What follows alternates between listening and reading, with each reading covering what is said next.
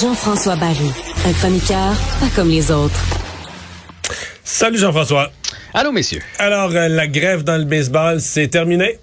Ouais, 99 jours de lockout. C'est pas encore euh, signé comme tel, mais on a une entente euh, de principe. Êtes-vous des amateurs de balles, les gars? Euh, oui, mais plus quand il y a les expos à Montréal. Là.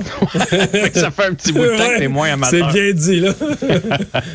Honnêtement, je, je, crois que le baseball majeur ne pouvait pas se permettre de laisser durer ce, ce conflit-là encore plus longtemps parce qu'on le sait dans les dernières années, c'est un sport qui intéresse de moins en moins les gens et les jeunes particulièrement. Ceux qui vont encore à la balle, il y en a beaucoup. Là, si vous voyagez dans les stades aux États-Unis qui ont encore leur, euh, leur feuille là, pour marquer le pointage. Là, ils sont avec ça. 4-2. Ben, oui, oui, mais ils, ils écrivent ça, puis ça fait partie du folklore. C'est 4-3, hein, 5-3. Ben, 4-2, ça se peut. Le premier, au... but, le premier but, c'est 2, c'est 3. C'est 3. C'est 3. Catcher, c'est le, c'est numéro 2. Parce que c'est les positions, lorsqu'on marque, là, le premier, c'est euh, lanceur, deuxième catcher, après ça, on y va, ainsi de suite. Mais tout ça pour dire que, euh, sais, un sport qui, qui est pas vraiment en vogue présentement, en plus, tu fais un lockout, euh, une grève, mm. appelez ça comme vous voulez. En plus, avec la pandémie, ce qui se passe en Ukraine, là, on les trouvait un petit peu, euh, un petit peu précieux d'un côté comme de l'autre. Donc, ça s'est réglé. Mais c'est le fun d'aller au baseball. Moi, si je suis dans, dans une ville aux États-Unis, euh, euh, un j'étais à Los Angeles avec ma blonde, à travailler avec des tournages puis tout ça, puis je veux dire, je suis allé sur un soir là, qu'elle n'était pas disponible, je suis allé aux Dodgers, j'étais tout content, je suis parti tout seul, je suis allé aux Dodgers, mais c'est super le fun. Aller au baseball, euh, dès que je suis dans une ville américaine, puis il y a du baseball le soir, euh, t'es pas au bout de ton siège. Non, mais c'est le fun, c'est le fun d'être au baseball. Tu, tu, vas te chercher une bière, ouais, un ouais. petit roteux, c'est ça. Moi, j'adore ça aussi, puis il faut avoir été aux C'est des beaux pour stades. Comprendre la frénésie, c'est ça. Puis en plus de ça, il y a une âme souvent dans les stades. Il y a quelque chose qui se passe. Moi, je suis allé à San Diego, entre autres, où tu sais, l'autre bord de la clôture, il y, a un, il y, a un, carré de sable pour les enfants pour que toi, tu puisses prendre ta bière tranquille. J'étais allé au, à, à, Baltimore avec un stade ben, mythique. Ça, c'est un stade magnifique, là, ouais. vraiment beau, celui des Orioles. Là. Ouais, fait qu'il y a quelque chose qui se en passe. En pleine ville, d'ailleurs qu'on peut difficilement comprendre et qu'on n'aura visiblement jamais parce que si vous avez été à un match au stade olympique, à moins d'avoir assisté à une des soirées où la toile était levée, là, sinon c'est rien de comparable. Mais Vincent, je suis content que tu parles du fait qu'on se promène parce que je suis allé au Blue Jays il y a peut-être deux, trois ans, puis j'ai ouais. trouvé ça long, puis effectivement, je me suis promené dans le stade. Et ça, ça va venir. Euh, il va y avoir des règlements qui vont être changés pour accélérer là, le, le match. Là. Donc, moins de temps ah. entre les lancers, puis tout ça. Euh, on va revenir avec un, un, un deuxième volet, là, mais la Ligue a réussi à négocier ouais. ça de la part des mais, joueurs. Mais pour les, partis, pour les, les partisans dans la, la, la foule qui marque, il faut que tu leur laisses un peu de temps pour écrire.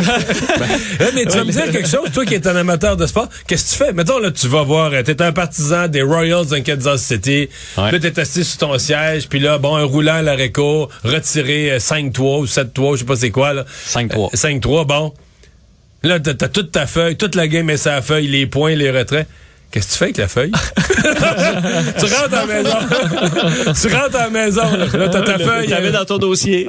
Ah, t'as un cartable. Ça, oui. Tu fais tes trois trous tu mets dans le cartable. Ah, oui. okay, J'ai une autre question. Qu'est-ce que tu fais avec le cartable?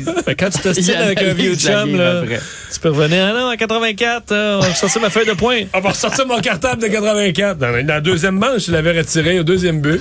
je l'avais retiré 6-3. D'ailleurs, d'ailleurs, à Réco, c'est 6, Mario. Je t'ai dit 5, mais c'est bon, le bon, bon, bon. 5. J'ai pas marqué assez longtemps. Mais là, ce qui est important, c'est de vous donner les grandes lignes oui, de, cette, ben oui. euh, de cette signature-là. Donc, on est revenu sur notre parole. On va bien le bien avoir une saison de 162 matchs.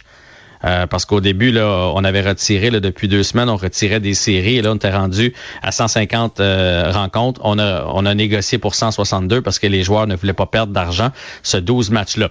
Euh, les gros enjeux, le salaire des jeunes. Donc là, le salaire des jeunes est bonifié parce que c'est long dans le baseball majeur avant qu'on puisse atteindre euh, l'autonomie. Un gars comme Vladimir Guerrero là, touche encore 600 000 par année, là, alors qu'il frappe des coups de circuit comme ça se peut pas et c'est un des meilleurs joueurs de la Ligue. Tu me niaises-tu?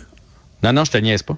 Vladimir Guerrero gagne pas, gagne pas encore le million par année. Écoute, à moins qu'il l'ait signé dernièrement, mais euh, non. Non, non, non. C'est très long avant de une grosse ton différence. autonomie. Par contre, quand tu passes à la caisse, c'est juste si tu as une blessure l'année d'avant ou, si tu, ou trois mois avant, c'est la malchance du siècle. C'est en plein ça. Parce que lui, quand il va signer, là, il va passer euh, ouf. Là, il va passer à 25 millions par année. C'est démesuré dans le baseball lorsque tu deviens Il va passer de méga 600 000 à 25 millions. Mais genre, tu... Ben, j'exagère pas, ça, ça risque d'être ça. Euh, Ça ce qui est très important, ouais. c'est la taxe de la concurrence. Pour éviter, ben, évidemment, les équipes les plus riches pour qu'on redonne aux plus pauvres, mais aussi, il y avait une nouvelle mode dans le baseball. Là, tu sais, c'est une saison de 162 matchs. Quand tu arrivais à la au centième partie, puis que tu réalisais là, que tu allais nulle part, là, on liquidait tout, puis on laissait aller pour tanker, ce qu'on appelle. Et ça, bien évidemment, ça, si tu as une masse salariale à la fin de 40 millions au lieu de 80, ben ça faisait baisser la moyenne des salaires. Donc ça, on a une taxe de concurrence maintenant et on a une loterie. Comme au hockey, on l'avait demandé pour éviter le tinkage, pour éviter que ce soit sûr que si tu termines dernier, que tu aies la première, euh, le premier choix au repêchage. Fait que ça, ça a été accepté. Euh, on passe à 12 équipes en série. Euh, ça, j'ai un petit bémol là, parce que je trouve que les saisons commencent à être longues. là. 162 parties de saison régulière. Et là, on ajoute, encore une fois, on avait Alors, c'était déjà. 8? Oui, puis mais avant c'était avant dans le temps des expos c'était 6, on a monté à 8 et là on est rendu à 12. Fait que tu sais à un moment donné, on va jouer 250 games de, de baseball dans l'année, je trouve ça beaucoup. Il va y avoir une publicité sur euh, le chandail maintenant. Le frappeur désigné a été accepté dans la Ligue nationale, donc plus Oh, de ouais, on, par- on parlait de ça dans le temps des expos déjà. Ouais, plus de plus de lanceurs donc qui va aller euh, euh, frapper. Euh, limite de haut et de bas pour les, les mineurs parce que dans, le- dans le baseball majeur il y a beaucoup de rappels. Tu viens à un match, on, tu joues pas trop, tu retournes en bas, tu remontes en haut. Le son, on veut limiter ça pour pour la qualité de vie des joueurs. Et il y aura plus de prolongation comme on a connu avec un joueur au deuxième dès le départ pour s'assurer qu'il y a des points. On va revenir à la façon traditionnelle, donc c'est-à-dire tant qu'il n'y a pas un point, fait qu'on peut jouer 18 manches et ça dérange personne. Et ce qui est à surveiller pour les prochains jours, c'est des signatures parce que là, il y a plein de joueurs autonomes et maintenant qu'on a une entente de principe, On peut ça va signer. signer sur Ouais. un méchant temps. Il va y avoir des millions qui vont se donner. Il reste à peu près une minute pour parler de cette défaite du Canadien hier. Est-ce qu'on est euh, déprimé de ça? Ou? Est-ce qu'on garde Saint-Louis, là? Non seulement on le garde, mais on l'envoie avec le CF Montréal, je pense. OK, OK, Ah, OK. Euh, écoute, euh, défaite de, de, défaite de 5-3, défaite honorable quand même euh, du Canadien. C'est l'avantage numérique qui a été meilleur du côté des Canucks. 2 en 4, 0 en 4 pour, euh, pour le Canadien de Montréal. 2 en 2, 2 en 4 pour le, le voyage. Donc deux victoires, deux défaites pour le voyage dans l'Ouest. C'est très bien. Et la question qu'on se pose, c'est Arturi Lekonen? Que fait-on avec il y a trois points hier, deux buts, une passe. Ouais, et ça y en fait 13 là, depuis le début de la saison, sans ligne sur une saison de tout près de 20 buts.